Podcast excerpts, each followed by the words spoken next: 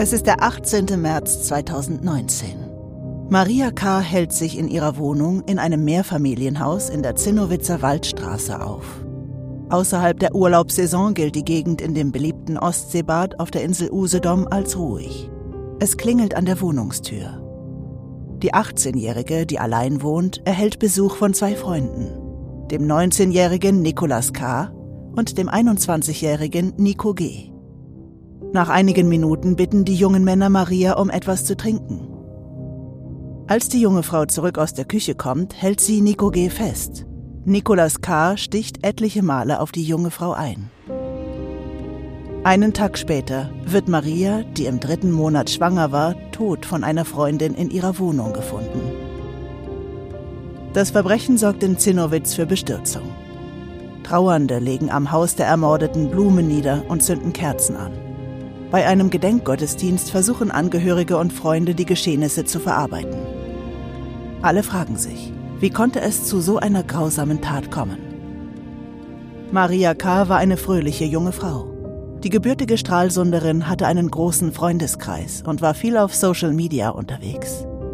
Sie postete Fotos und Videos, auf denen sie lachte, auch mal nachdenklich schaute und kleine Sketche vortrug.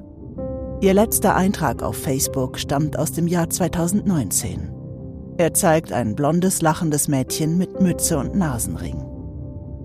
Die Polizei fahndet bundesweit nach den Tätern, befragt mehr als 120 Zeugen. Einen Monat nach dem Mord werden Nicolas K. und Nico G., die aus Zinnowitz und einem Nachbarort stammen, festgenommen. Wenig später gestehen beide den Mord an Maria K. Laut Angaben der Staatsanwaltschaft hatten sich die Männer dieses Opfer gezielt ausgesucht, weil sie sehen wollten, wie ein Mensch stirbt.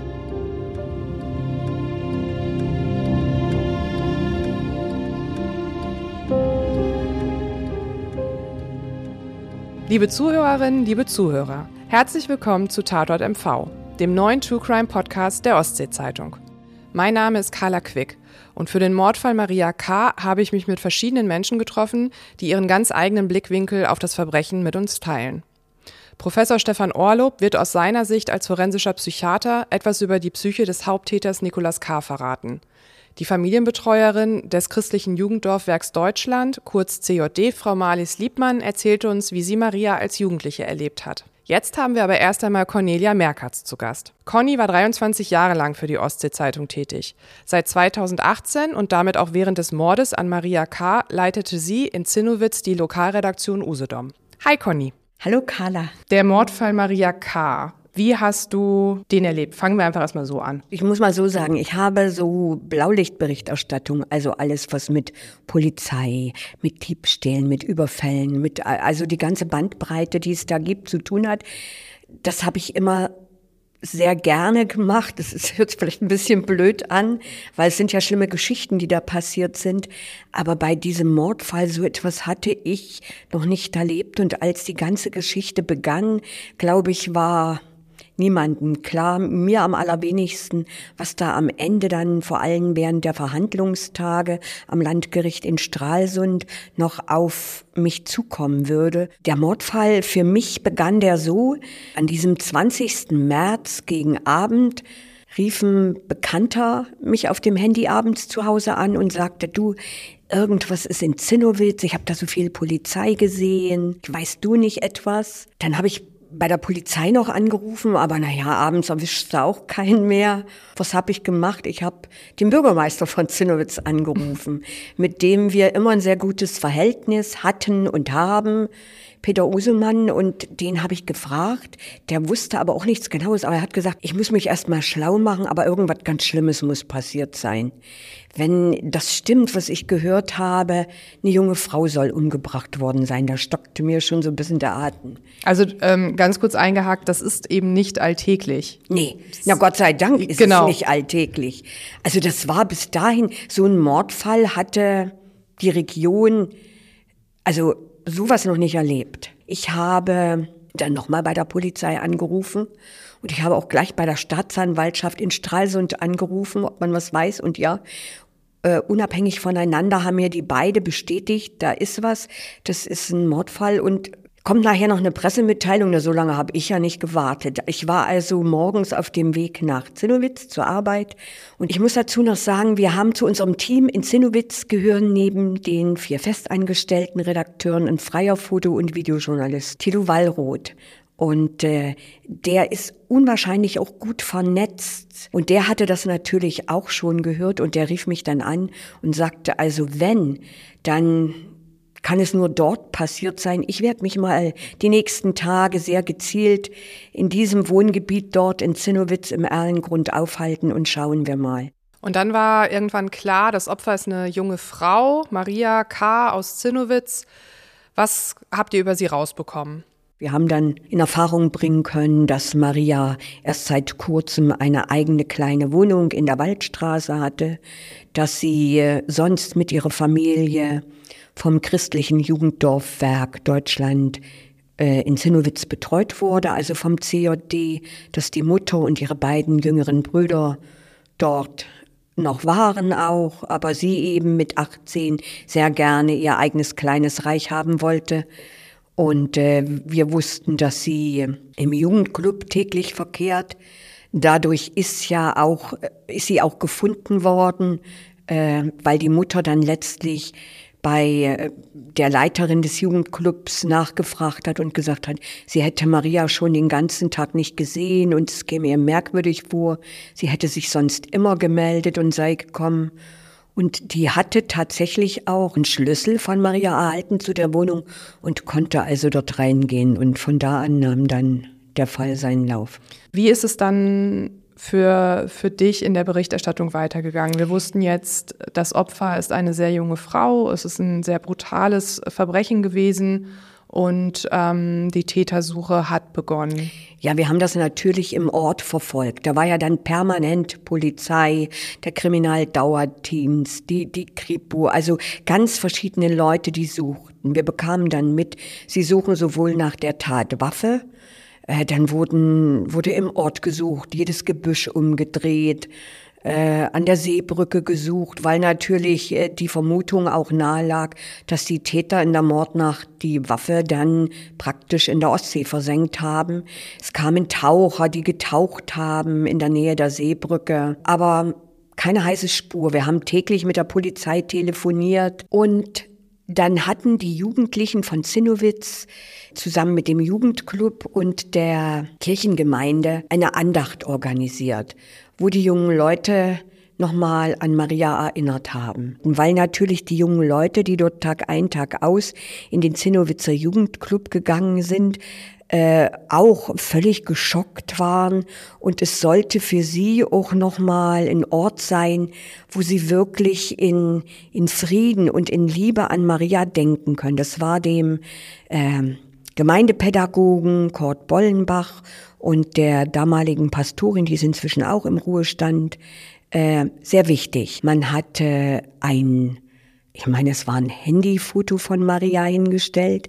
Es war feierlich ausgeleuchtet, also wie Kirchen dann bei solchen Andachten natürlich geschmückt sind. Und die jungen Leute hatten die Möglichkeit, dort eine Blume niederzulegen. Und ich saß zunächst in einer Kirchenbank und hinter mir saßen mehrere Jugendliche, die quatschten unentwegt, machten das Handy an, sprachen auch sehr ordinär, also mit Schimpfworten, sagten gegenseitig zu sich, Schnauze, Fresse und äh, lauter, also in diesem Jargon. Und während die anderen vorn ganz still waren, wirklich in sich zusammengesungen, war von, von, von Andacht, von Mitgefühl, von, von Abschied nehmen oder von Trauer null Spur. Und als ich mich umdrehte, zischte dieser Typ mir zu, halt die Fresse, Alte. Und äh, da dachte ich, hm, ich bin dann aufgestanden und bin zu meinem Kollegen Thilo Wallroth gegangen. Und äh, noch bevor ich einen Satz zu ihm sagen konnte, hat er zu mir gesagt, du Conny, mit den beiden stimmt irgendwas nicht da. Eine goldrichtige Schlussfolgerung, wie sich später herausstellen sollte. Aber wie gesagt, äh, wir sind dann nach der Andacht zurück. Ich habe darüber berichtet, aber es war noch keine heiße Spur. Springen wir mal einen Monat vor zum Tag der Verhaftung. Da hatten wir von der OZ eine Schulung in Stralsund angesetzt. Erzähl mal, was da passiert ist. Ich habe meinen, meinen Rechner gerade ausgepackt gehabt. Da habe ich gesehen, mein Handy klingelt und die Nummer, die, die Nummer kannte ich, die, die kannte ich sehr gut. Das war die Nummer eines Staatsanwaltes bei der Staatsanwaltschaft Stralsund. Dort bekam ich die Nachricht, wo ich wohl sei und ich möge schnell sein. Sagt er, wenn Sie schnell sind, dann wissen Sie, was zu tun ist, weil es wird gleich was passieren. Und ich hatte kaum das Telefonat beendet, rief mich mein Kollege Tito Wallroth an. Conny, ich bin hier. Ich glaube, die Festnahme läuft. Ich sag halt drauf, halt drauf und ich komme zurück, damit wir alles haben. Und dann bin ich wirklich, ich bin wie die Feuerwehr gefahren. Ich habe zwischendurch im Auto, zum Glück gibt's ja Freisprechanlagen, damit das auch alles ordentlich läuft. Äh, hab dann schon mit Rostock telefoniert, hab gesagt, gleich gibt's was, ihr müsst was machen.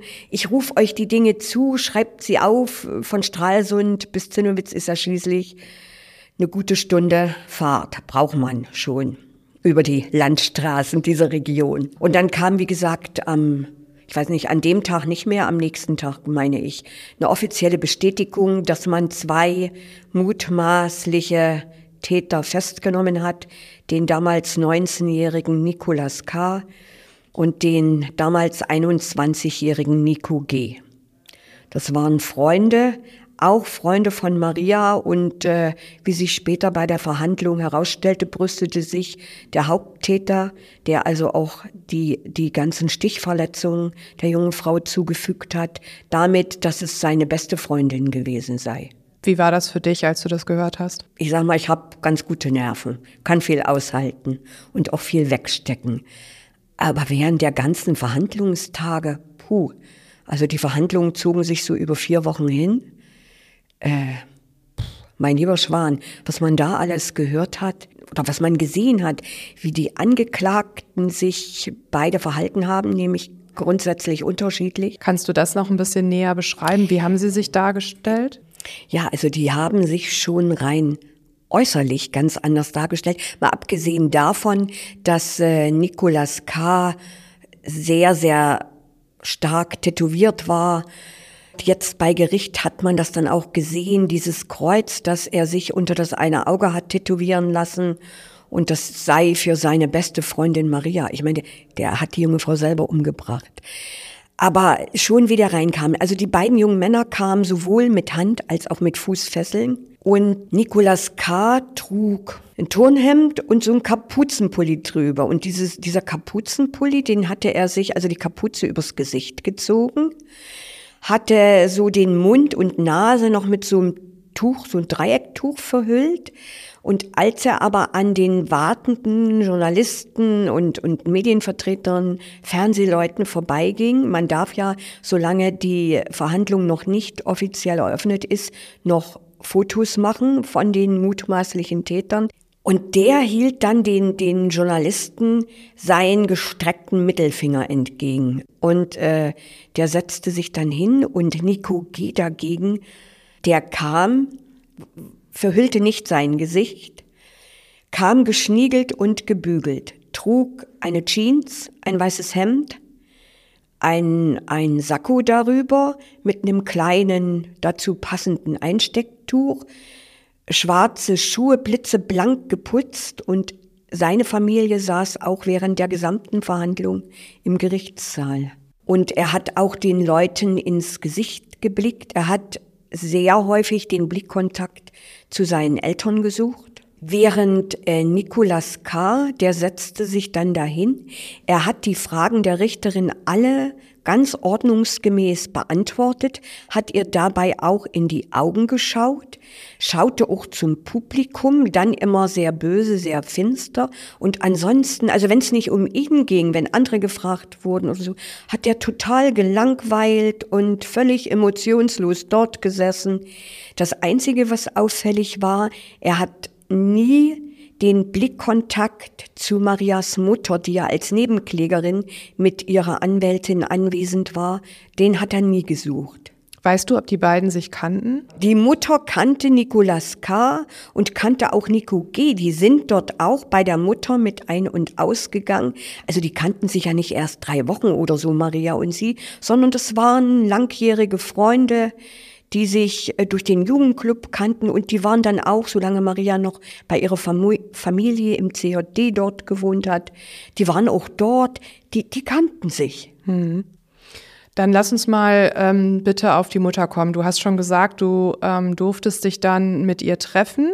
Wann war das? Das war wenige Tage tatsächlich nach dem Mord. Und so war ich tatsächlich die allererste, die nach dieser schrecklichen Tat mit Marias Mutter gesprochen hat. Wie bereitet man sich auf so eine Begegnung vor?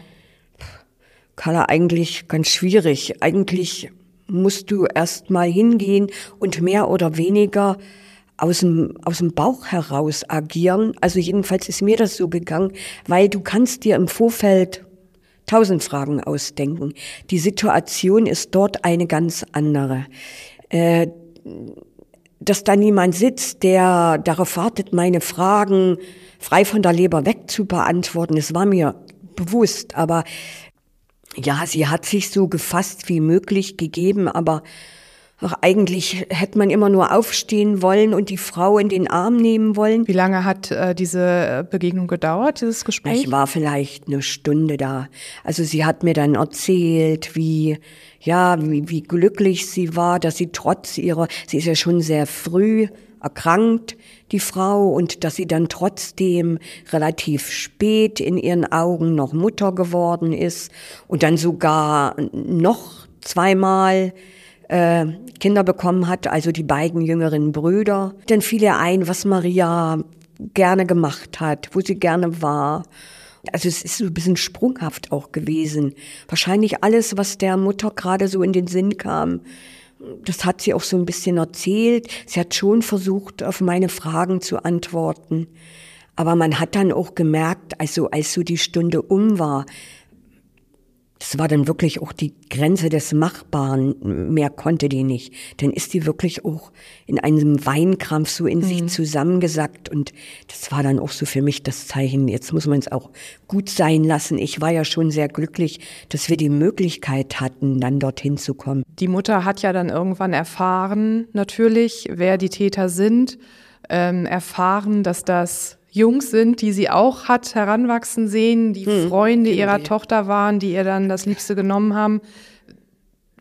Wie habt ihr darüber gesprochen? Also sie hat gesagt, eigentlich, sie hatte immer, weiß ich nicht, noch, glaube ich, so, so einen Funken Hoffnung, so nach dem Motto, nein, die sind es doch nicht. Also das ist für die irgendwie völlig unfassbar gewesen, was diese Mörder mit ihrer Tochter gemacht haben. Es war völlig unbegreiflich für sie, wie junge Leute, die befreundet sind, die sich wirklich täglich gesehen haben, die Dinge miteinander unternommen haben, natürlich vorwiegend in diesem Jugendclub, die dort miteinander gespielt haben, Musik gehört haben. Als sie dann dieses, dieses Motiv des Täters gehört hat, da war die, ja, das braucht ja unser eins schon relativ lange, um zu kapieren, wenn jemand völlig emotionslos im Gerichtssaal sagt, als die Richterin nach dem Motiv gefragt hat, warum? Ja, wir wollten mal gucken, wie es ist, wenn jemand stirbt. Wir wollten das mal sehen. Und wir haben gedacht, oder er hat gedacht, nicht wir, sondern er hat gedacht, Nicolas K., es gebe ihm einen Kick. Es kam ja übrigens bei Gericht dann raus, dass sie zunächst jemand anderes im Visier hatten, einen jungen Mann aus Albeck und das nur deshalb dort nicht in die Tat umgesetzt haben, weil sie zu ihm hätten entweder mit der Bahn oder mit dem Bus oder irgendwie hätten kommen müssen. Und da sie weder motorisiert waren noch Geld hatten für öffentlichen Personennahverkehr, haben sie das Ding verworfen und haben sich jemand aus ihrem näheren Umfeld ausgesucht. Eine andere ähm, Frau oder ein anderes Mädchen, was ja auch eine äh, Rolle spielte, war Anna S die damalige Freundin mhm. von Nicolas K., dem Haupttäter, ähm, bei der es nachher hieß, sie habe von den Plänen gewusst, es nicht ernst genommen. Wie hast du äh, Anna S. wahrgenommen? Also erstmal sehr eingeschüchtert. Sie hat zunächst am Anfang immer so ganz leise geantwortet auf die Fragen, dass selbst die Richterin damals gesagt hat, sie müssen schon etwas lauter antworten, wenn wir sie verstehen wollen. Und sie hat tunlichst vermieden, den Blickkontakt zu Nikolaus K. herzustellen. Sie hat dort bei Gericht ausgesagt, er hat von seinen Mordfantasien schon Tage vorher ihr immer zu erzählt und am Tag der Tat, ja, heute passiert es, wir machen das heute, wir ziehen das Ding durch. Und sie behauptete steif und fest, das habe sie nicht für voll genommen. Und äh, sie erzählte dann, dass nach der Tat sich Nicolas K. friedlich zu ihr ins Bett gelegt habe, also in dem Zimmer, wo auch die kleine, die kleine Tochter schlief ja noch dabei. Und, äh, und sie habe gesehen, dass er blutverschmierte Kleidung hatte. Die Richterin wollte dann wissen, da haben sie ihn nicht zur Rede gestellt. Nein, er hätte ja sowieso gleich gesagt, also wenn sie irgendetwas sagt oder fragt, dann murkste sie auch ab. Das Krasse dabei ist ja, dass Anna S., nachdem Maria ermordet aufgefunden war, dort vor dem Wohnungsfenster in dem kleinen Blumenbeet, also da ist, hat der Vermieter ein Blumenbeet angelegt, dass sie dort einen Stein hingelegt hat, da standen dann schon Kerzen, haben andere auch so ein bisschen zur Erinnerung Kerzen hingestellt. Sie legte dort einen Stein hin und legte noch ein Foto von sich und Maria hin und für immer beste Freundin. Und sie sagte auch, es sei ihre allerbeste Freundin gewesen. Was hat aus deiner Sicht dieser Mordfall mit Zinnowitz gemacht? Also die, in der Gemeinde selber hat man gemerkt, dass die Leute erstmal, die Einwohner, das war so eine Schockstarre. Weil zunächst als bekannt wurde, was da passiert ist, äh, ist, also sie hätten das nicht für möglich gehalten. Zinnowitz ist bekannt, ist ein Ostseebad auf Usedom, großer Touristenmagnet, Urlauberort. Dort passieren nur schöne Dinge. Von dort schickt man Fotos mit Sonnenuntergängen auf der Seebrücke in die Welt. Äh, dort macht, verbringt man seinen Urlaub, aber dort wird man doch nicht umgebracht. Danke, dass du nochmal mit uns an diesen dunklen Ort zurückgekehrt mhm. bist mhm. und alles Gute für dich. Vielen Dank. Jetzt begrüßen wir Professor Stefan Orlob. Herr Orlob ist forensischer Psychiater und Gutachter und hat sich im Mordfall Maria K. intensiv mit dem Haupttäter Nicolas K. befasst. Herzlich willkommen, Herr Orlob. Herzlichen Dank für die Einladung und schön, dass ich hier sein kann. Professor Orlob, können Sie uns einmal erklären, wann man Sie in einem Verfahren dazu holt?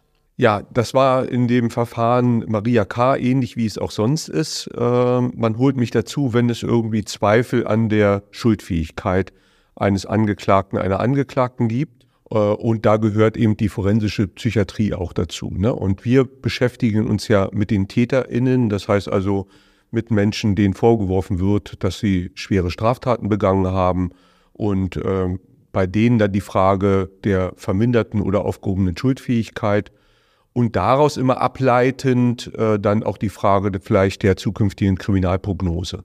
Weil in Deutschland ist es so geregelt, wenn jemand vermindert oder aufgehoben schuldfähig ist, dann stellt sich auch immer die Frage natürlich, äh, was macht man mit so einem Täter, mit einer solchen Täterin in der Zukunft?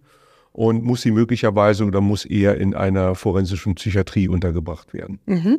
Und äh, wie laufen solche Begutachtungen ab?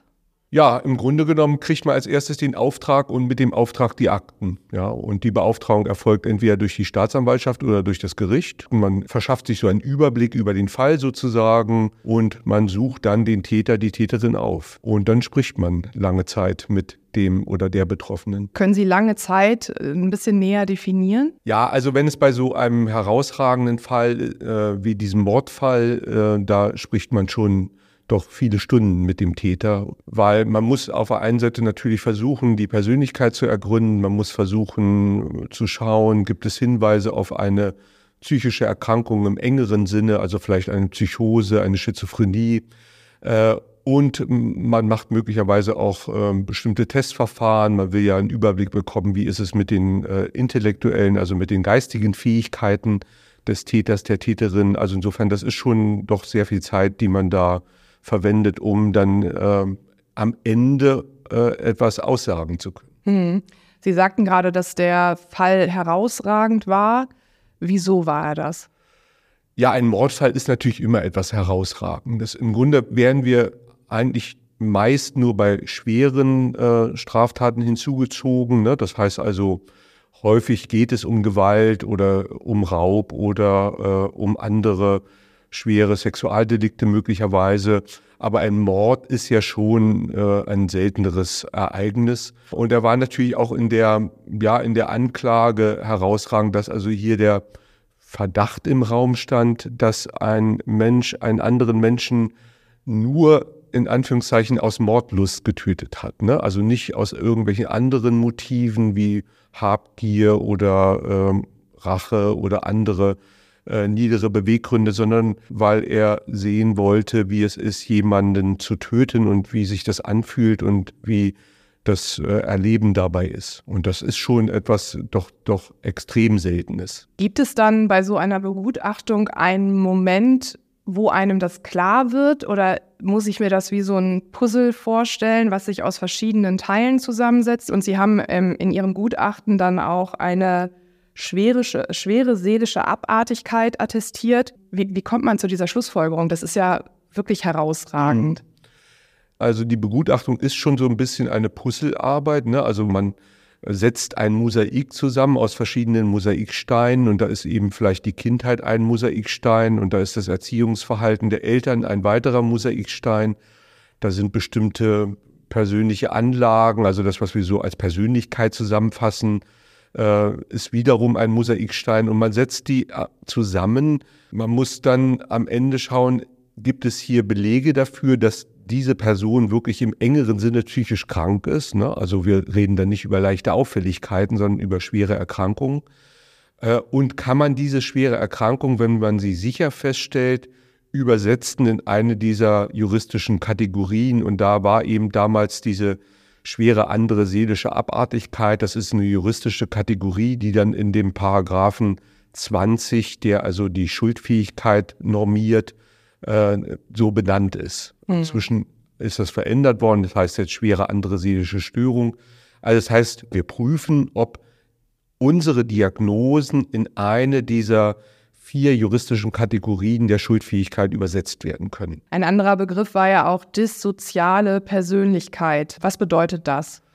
Das wäre im Grunde genommen die Diagnose. Und das bedeutet, dass ein Mensch sozusagen primär ein, ein reduziertes Normverständnis hat, dass er eigentlich so sein Handeln äh, nach Binnennormen, nach seinen eigenen Normen sozusagen ausrichtet, dass er sich nimmt, was ihm gefällt äh, dass er auch für sich so eine innere Berechtigung dabei fühlt. Also ich darf das, ich darf mir nehmen, was mir gefällt, ich darf mir nehmen, was ich will und ich muss dabei keine Rücksicht nehmen. Also auch diese Rücksichtslosigkeit ist etwas, was diese dissoziale Persönlichkeitsstörung ausmacht.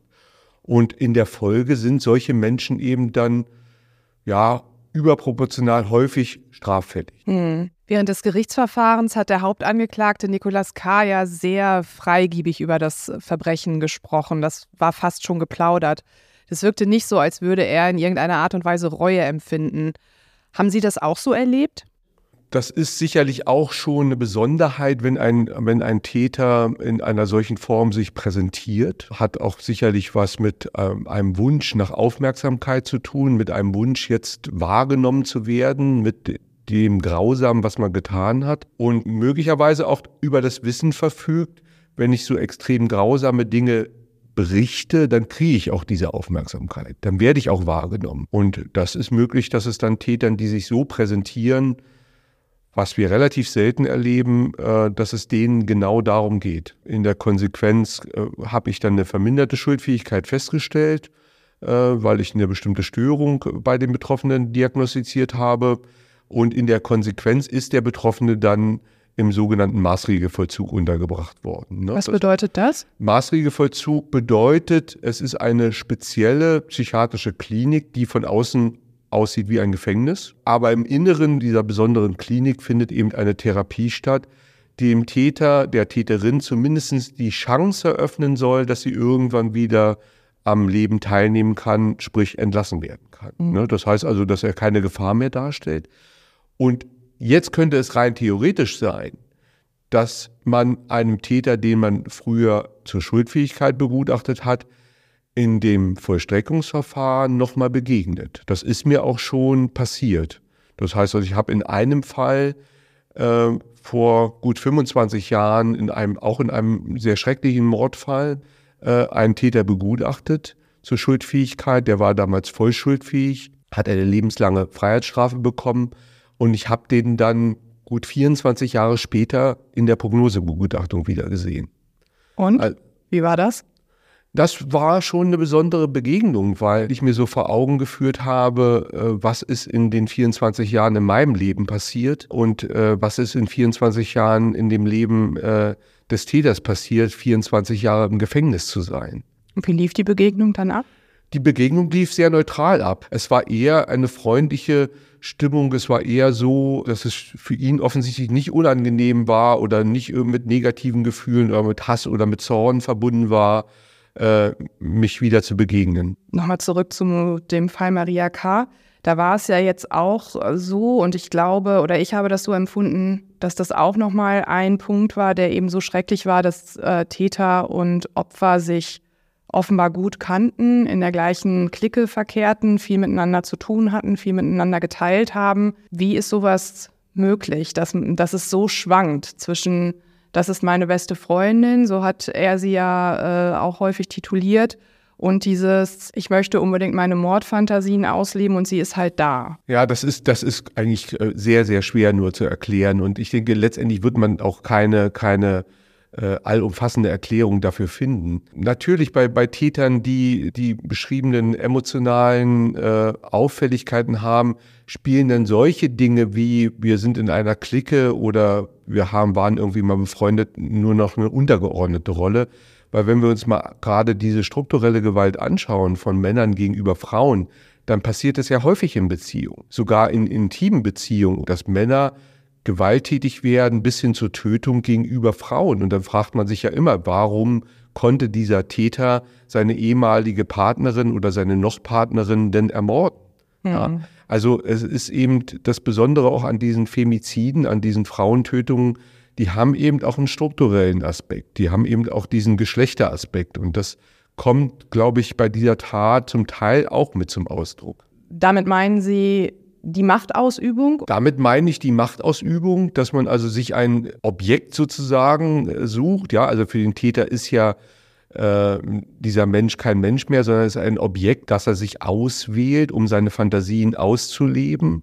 Und äh, da spielt möglicherweise das Geschlecht eine große Rolle. Weil es ein leichteres Opfer ist. Weil es ein leichteres Opfer ist, weil es eben auch diesen vielleicht diesen Machtfantasien entspricht, die, die wir ja häufig bei Femiziden sehen. Ne? Also dass Männer bestimmte Rollen ausleben, bestimmte Machtfantasien ausleben äh, und äh, die projizieren auf Frauen. Nun ist es ja so, bei ähm, Nicolas K. wurde eine verminderte Schuldfähigkeit festgestellt aufgrund der ähm, psychischen und ähm, psychosozialen Komponenten.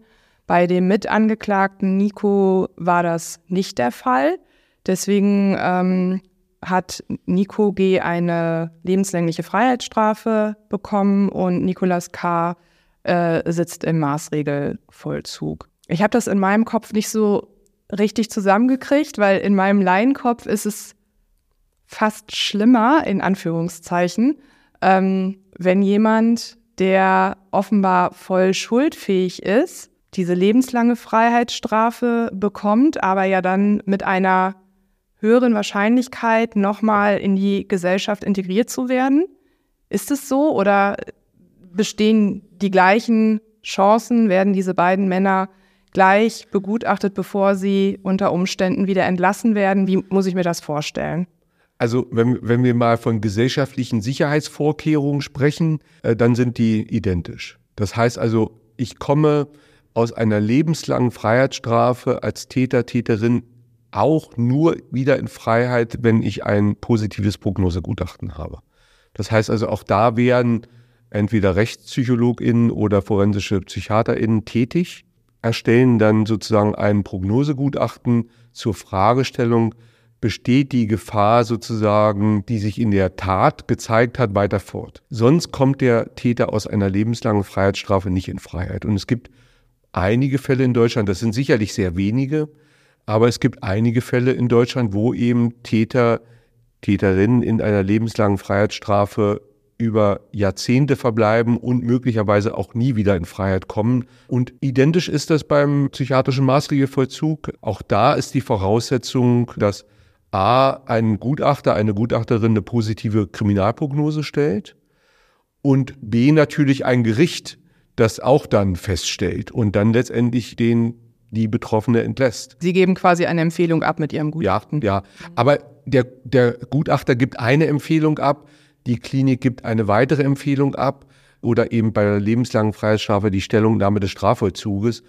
Und da muss man sich jetzt ja auch so vorstellen, dass also hier mit dem anderen Täter im Strafvollzug auch sich PsychologInnen befassen werden. Das heißt also, der wird ja in seiner Vollzugszeit werden denen auch eine Straftataufarbeitung angeboten werden. Er wird bestimmte psychologische Gespräche absolvieren müssen, um überhaupt sich eine Chance zu erarbeiten, mal wieder in Freiheit zu kommen. Hm. Ja, also jemand, der an allen vollzuglichen Therapiemaßnahmen nicht teilnimmt, der wird wahrscheinlich eine relativ schlechte Chance haben, aus einer lebenslangen Freiheitsstrafe wieder herauszukommen. Ich habe abschließend noch eine Frage, die ähm, nichts mit Ihrem Job wahrscheinlich zu tun hat, aber weil Sie sich in diesem Umfeld sehr, sehr lange schon aufhalten. Wie kann ein Hinterbliebener, Familie, Freunde nach so einer Tat zurück ins Leben finden? Ja, das ist eine sehr berechtigte Frage, dass Sie jetzt nach den Hinterbliebenen, nach den Opfern fragen, äh, weil wir ja häufig unseren Blick auf die TäterInnen richten. Ne? Das heißt also, wir sind schon auch in der Berichterstattung äh, sehr täterfokussiert. Ich würde Familienangehörigen äh, oder überlebenden Opfern immer raten, sich professionelle Hilfe zu holen. Es gibt inzwischen auch überall äh, Opferambulanzen, das heißt also die äh, Rechtsmedizin gemeinsam mit äh, psychiatrischen Kliniken bieten solche Angebote an für äh, Geschädigte, zum Beispiel Gewaltopfer, ne? dass also solche Gewaltopferambulanzen existieren. Aber es wird Opfern oft nicht leicht gemacht, das muss man schon sagen. Ne? Also es ist schon so, dass äh, ja, Opfer dann eben dann Anträge stellen müssen, dass sie die Therapie bewilligt bekommen, etc. Ne? Also es ist nicht so ein ganz leichter Prozess, aber äh, wenn man äh, zu solchen Institutionen oder zu solchen Vereinen geht, dann kriegt man Hilfe und dann wissen die, wo die Angebote sind. Also ich würde jedem empfehlen, solche Vereine aufzusuchen, zum Beispiel im Weißer Ring und dann von den dortigen Angeboten Gebrauch zu machen. Okay. Vielen Dank für Ihre Zeit, Herr Professor Orlob, und ich wünsche Ihnen noch einen schönen Tag. Dankeschön. Wir sind jetzt im CJD in Zinnowitz auf der schönen Insel Usedom und ähm, dürfen mit Frau Liebmann sprechen. Frau Liebmann war die Familienbetreuerin der Familie von Maria. Herzlich willkommen. Frau Hallo. ähm, bitte beschreiben Sie uns einmal kurz Ihren Beruf. Was machen Sie als Familienbetreuerin? Ja, als Familienbetreuerin äh, arbeite ich in Trainingswohnungen. In diesen Trainingswohnungen, wir haben drei an der Zahl im CJD, wohnen je eine Familie. Es sind Familien, die vielseitige Probleme haben, zum Beispiel finanzielle Probleme, psychische Probleme, Kindeswohlgefährdung, Suchtprobleme, da gibt es ganz, ganz viel. Die kommen übers Jugendamt zu uns, aber eben auch freiwillig, um Hilfe anzunehmen. Wir strukturieren den Tagesablauf, wir übernehmen alles, was gescheitert ist im normalen Leben, in Anführungsstrichen. Und wie lange hat Maria mit ihrer Familie hier gelebt? Maria ist mit ihrer Familie im Dezember 2014 eingezogen. Ihre Mutti und ihre Brüder sind im Juni diesen Jahres ausgezogen und Maria ist tatsächlich schon im Sommer 2018 mit dem 18. Geburtstag ausgezogen in ihrer eigenen Wohnraum. Mhm. Ist denn die Familie ähm, durchs Jugendamt hier hingekommen oder wie ist das entstanden? Also das Jugendamt hat sich hier gemeldet und die Familie wollte aber auch eine Veränderung und ist freiwillig hier eingezogen. Können Sie sich noch daran erinnern, wie, wie war das, als die Familie hier eingezogen ist? Ja, ich kann mich erinnern, weil es war kurz vor Weihnachten 2014, vielleicht 14 Tage vorher. Ja, wir waren aufgeregt, meine Kollegin und ich, und die Familie kam dann auch mit zwei kleinen Jungs und einem pubertierenden Mädchen, die Mutter, eine sehr gemütliche, freundliche Frau. Meine Kollegin und ich, wir waren gestresst, die Mutter nicht. Die Kinder liefen von A nach B, alle waren aufgeregt, aber äh, wir haben ganz schnell zu dieser Frau und auch zu diesen Kindern Kontakt aufnehmen können, weil es eine sehr liebenswerte Frau, kontaktfreudige Frau, humorvolle Frau war oder ist. Was können Sie uns über den Alltag von Marias Familie erzählen? Wie sah das aus? Wie kann ich mir das vorstellen? Es gab keinerlei Strukturen. Die Kinder waren auch vorher fremd untergebracht, bevor sie wieder bei der Mutter hier bei uns waren. Wir mussten eine Tagesstruktur aufstellen. Die Kinder mussten in die Kita, Maria zur Schule, es musste alles angemeldet werden. Und das machen wir beide, also meine Kollegin und ich, nie alleine. Also wir haben gelernt, dass wir keinen Druck ausüben wollen auf die Familien. Das bringt eigentlich gar nichts. Wir machen das gemeinsam. Wir setzen uns mit den Familien an den Tisch, fragen, was sie möchten. Wie sollen wir sie jetzt unterbringen? Wo sollen die Kinder hin? Was möchten sie als Mutter für ihre Kinder? Dann suchen wir Kitas und Schulen aus und gucken, wie wir die Kinder unterbringen. Dann muss ein strukturierter Tagesablauf her. Auch das kennen die meisten Familien nicht. Gemeinsame Mahlzeiten am Tag kennen die meisten Familien nicht. Da sitzt jeder irgendwo zu Hause und isst für sich alleine. Auch das muss man üben. Die können das gar nicht aushalten, gemeinsam am Tisch zu sitzen, Gespräche zu führen. Das haben wir alles geübt. Feierlichkeiten, Geburtstage ausstatten, kennt man nicht. Weihnachten, Ostern, die ganzen Feste, die es gibt, mussten wir mit ihnen üben. Was macht man? Was kann man machen? Geschenke, dieses, jenes, welches, das kennen viele gar nicht. Mhm. Weil sie es auch in der Kindheit nicht erfahren haben und auch nicht an ihre Kinder weitergeben können. Mhm. War das bei Marias Familie auch der Fall? Ähnlich. Da müssen wir sagen, weil das so eine, so eine herzliche Frau war und eine liebe und auch eine dankbare Frau, die wirklich Hilfe angenommen hat. Die hat auch ihre Probleme gehabt und aber die hat alles angenommen und hat sehr, sehr schnell gelernt. Also hat sehr schnell ihre Feste gemütlich gestaltet, liebevoll gestaltet. Auch die Geburtstage hat sich immer gefreut, wenn wir als Erzieher dabei waren. Also das war schon ein Satz. Sie wollten nichts ohne uns feiern oder also es war ein schönes Arbeiten mit der Familie. Hat man auch selten. Mhm. Wie war denn das Verhältnis von Maria zu ihrer Mutter? Schwierig und nicht schwierig. Das heißt, sie ist ja ein pubertierendes Kind gewesen. Sie war schon sehr aufbrausend. Auch die Mutter konnte sehr aufbrausend sein. Also da haben sich zwei getroffen. Die hätten beide nur in den Spiegel gucken müssen. Wir mussten ganz oft schlichten. Wir mussten Krisengespräche führen. Aber sie haben sich immer wieder auf uns eingelassen, haben immer mit uns gesprochen, wurden ruhiger und äh, ja, diese Auseinandersetzung verbal und manchmal auch äh, körperlich äh, mussten wir schon dazwischen gehen manchmal. Mhm. Und wie haben Sie als Betreuerin Maria erlebt? Als ein liebenswertes Kind mit ganz vielen Problemen, die ganz tief in, ihrem, in ihrer Seele steckten, die wir vielleicht auch alle gar nicht kannten. Sie war teilweise sehr verschlossen, teilweise wieder sehr aufbrausend. Man konnte mit ihr gute Gespräche führen, man konnte, man musste sie auch teilweise links liegen lassen, weil dann gar nichts mehr ging. Und ähm, wie sah Marias Alltag ähm, hier aus? Naja, sie ging ja noch zur Schule, als sie hier eingezogen ist. Sie, ist sie dann hier zur Schule? Nee, sie ist nach Wolgast gefahren und wurde eben früh geweckt. Da mussten wir am Anfang auch dabei sein, weil es nicht funktionierte. Dann kam man nicht aus dem Bett, dann hat man verschlafen. Dann kam keiner zur Schule beziehungsweise zur Kita. Dann waren wir morgens vor Ort, dann klappte es besser. Ja, sie ist dann morgens aus dem Haus zum Zug gegangen, ist zur Schule nach Wolgast gefahren, später dann zur Berufsschule nach Wolgast. Nachmittags kam sie nach Hause, Hausaufgaben wurden erledigt. Äh, das klappte am Anfang sehr gut. Je älter sie wurde, 16, 17, dann blieb sie dann auch schon mal weg, lernte Freunde kennen, war nachts weg. Das kam dann dazu. Also dann wurde es schwieriger nachher, mhm. die Zusammenarbeit mit ihr. Mhm. Wieso ist denn Maria direkt an ihrem 18. Geburtstag ausgezogen? Ist, muss das dann so sein? Nee, nein, wahrscheinlich ja nicht, ne? Nein, nein, wenn die Mutter jetzt gesagt hätte, du bleibst jetzt hier. Also wir beide, meine Kollegin und ich, wollten es eigentlich nicht. Wir hatten vorgesehen, dass sie ins betreute Wohnen geht. Das haben wir auch im COD, dass sie erst mal lernt, wie lebe ich alleine, Einkaufen, Tagesstruktur. Das hat sie abgelehnt, weil sie aus dem Ort auch viele Leute hatten, die ihr das eingeredet haben, du musst da weg und mach alleine eine Wohnung und leb dein Leben, nicht unter Kontrolle. Wir hätten es lieber gesehen, dass sie noch ein, zwei Jahre im betreuten Wohnen gewesen wäre. Die Mutti und Maria hatten zu dem Zeitpunkt auch nicht das beste Verhältnis und dann hatte sie, sie es auch einfacher zu gehen. Mhm. Also wir haben noch mal mit dem Jugendamt am Tisch gesessen und wollten, dass sie bleibt. Wir wollten uns eine Wohnung angucken für sie, wo sie dann weiterhin betreut wird und aber das hat sie abgelehnt und ist dann gegangen. Die Schwangerschaft von Maria, wie ist das in der Familie aufgenommen worden?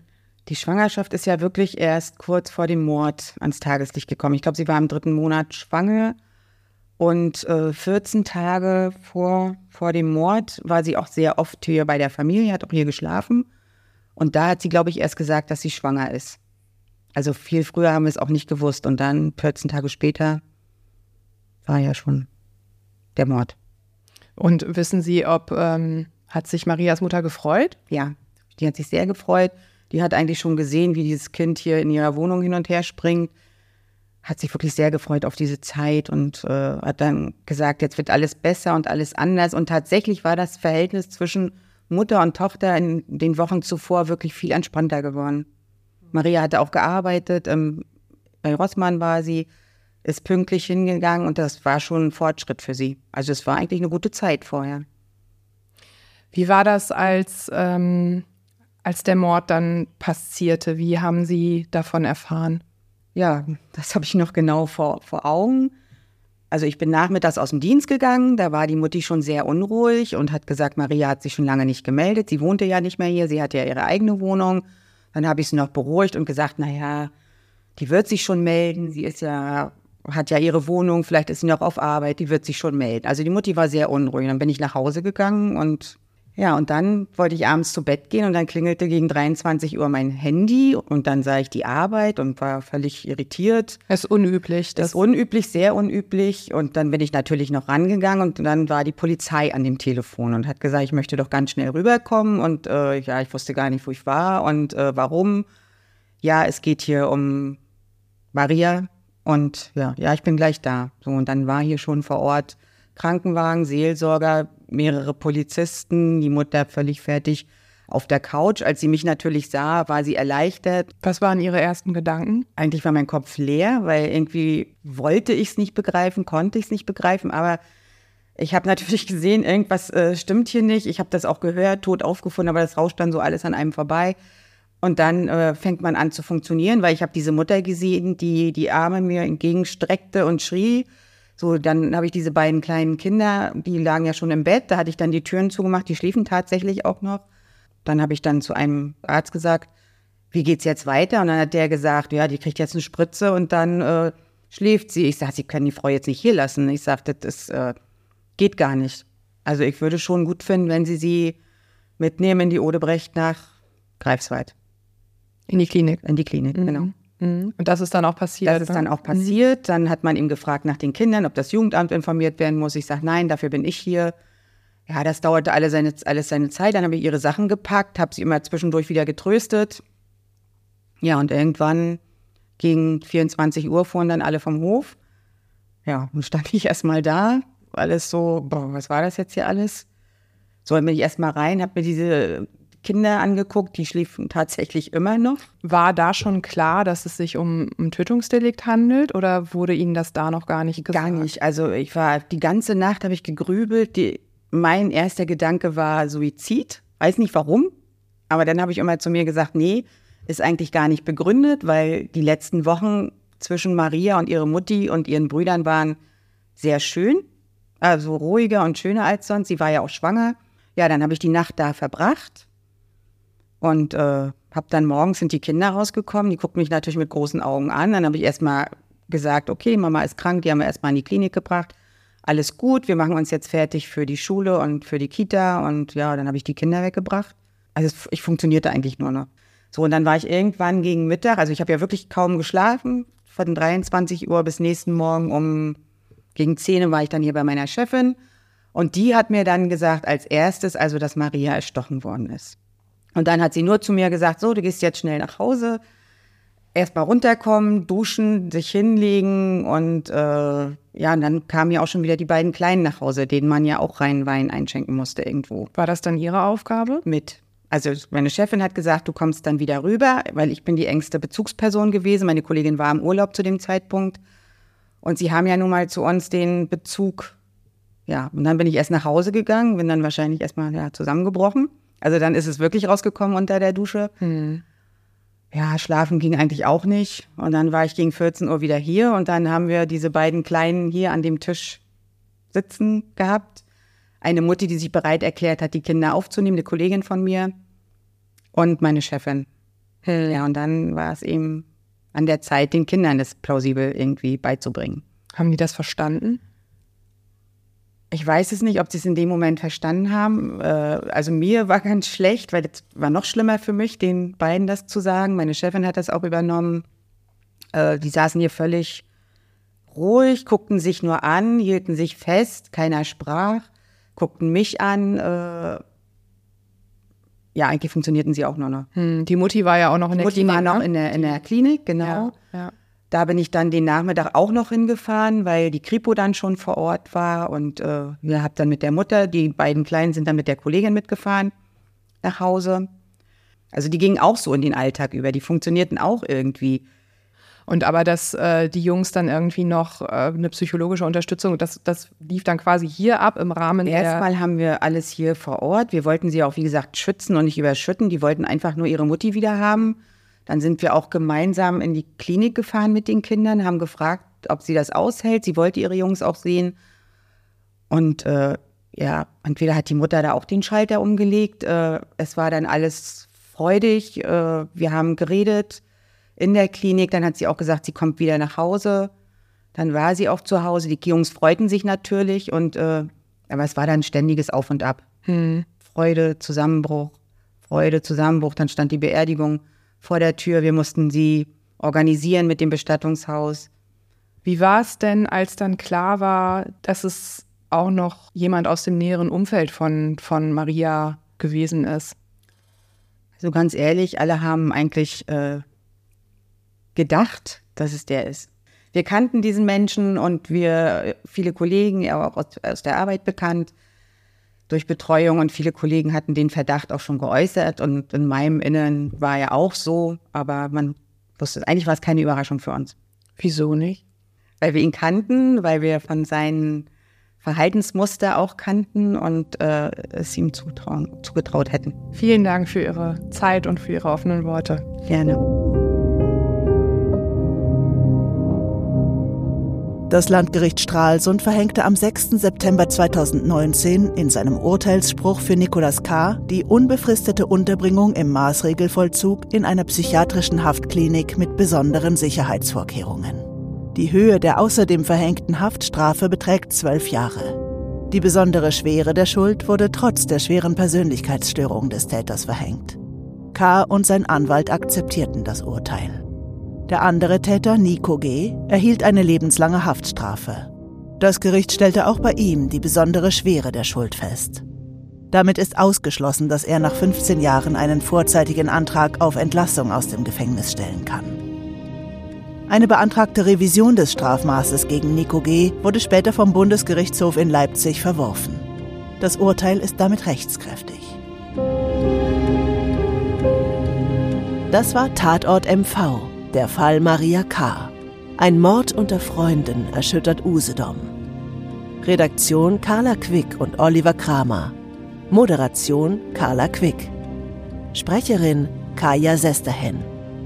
Aufnahmeleitung und Postproduktion Benjamin Barz.